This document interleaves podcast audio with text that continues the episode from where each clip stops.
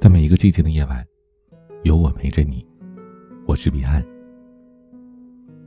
今天和大家分享的文章，关于婚姻。有人说，婚姻是女人的第二次生命。在婚姻当中得到爱的滋养，和在婚姻里被消耗的女人过着不同的人生。婚姻不是女人的全部，却是女人再重要不过的选择。别相信什么，和谁在一起都一样，因为和谁在一起真的不一样。别信那婚姻就是将就过日子，也别在婚姻里蹉跎人生。知乎上有个问题：离婚的根本原因是什么呢？有个答案让人啼笑皆非。离婚的根本原因是结婚。可仔细想想呢，还真的是无可辩驳。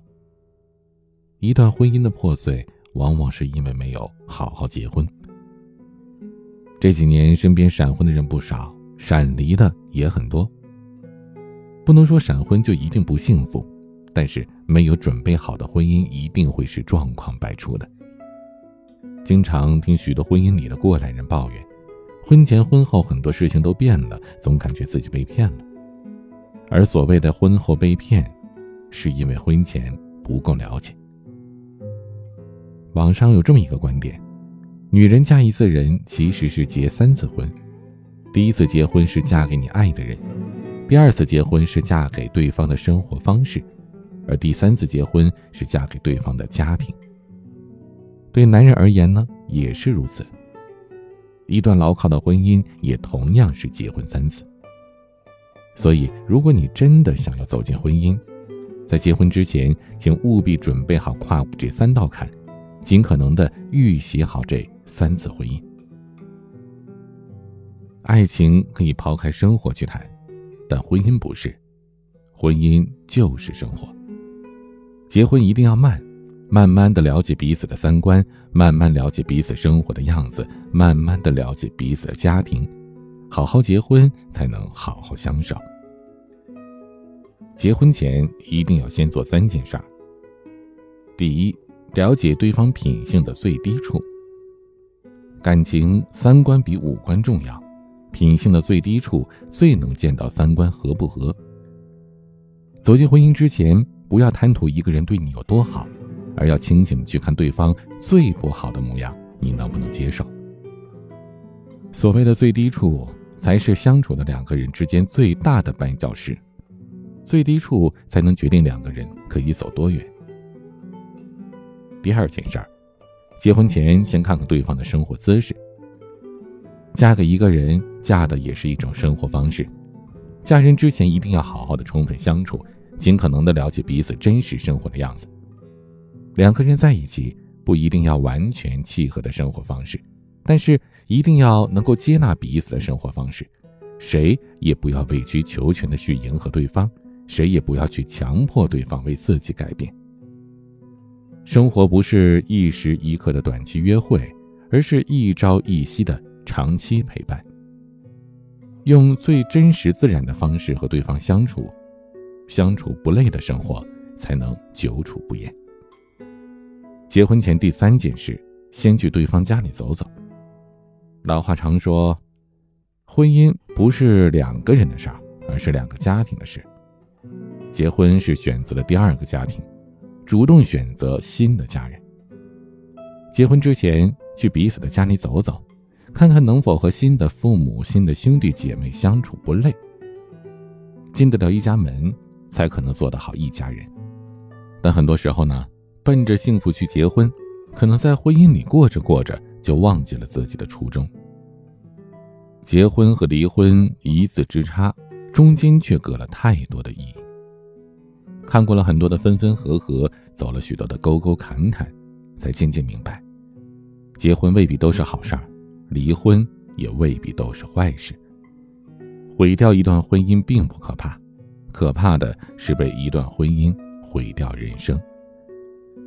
遇到垃圾婚姻，及时止损，不纠缠，这才是对自己最好的交代。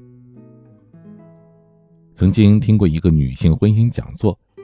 一个嘉宾提出来一个观点，说现在很多人呐，在婚姻里把日子都过反了。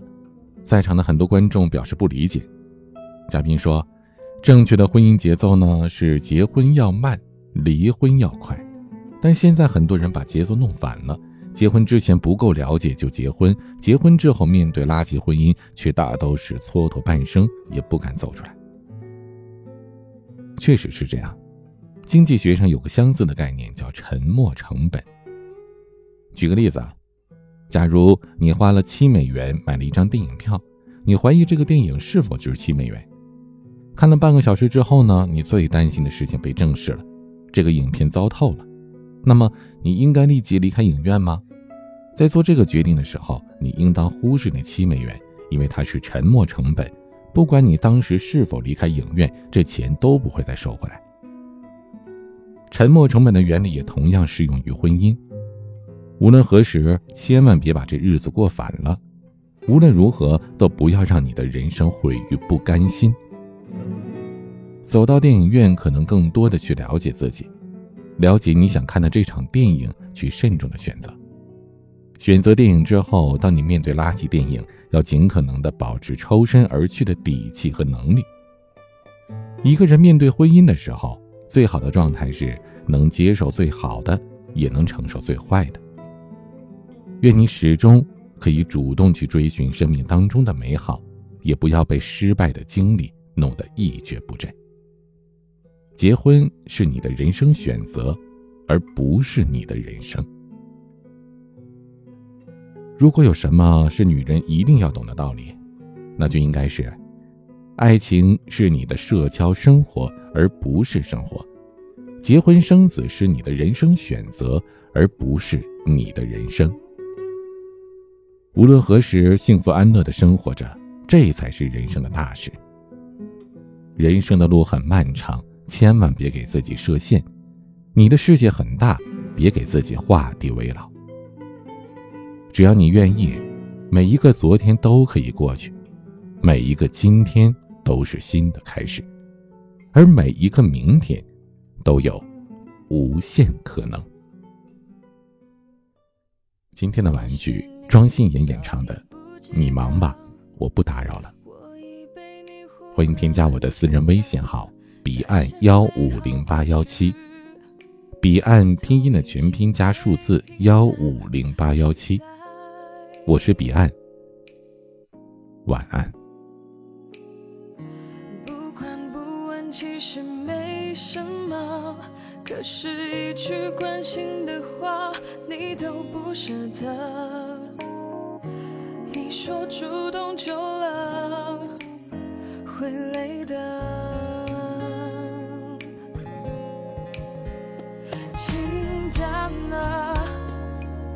叫我也不是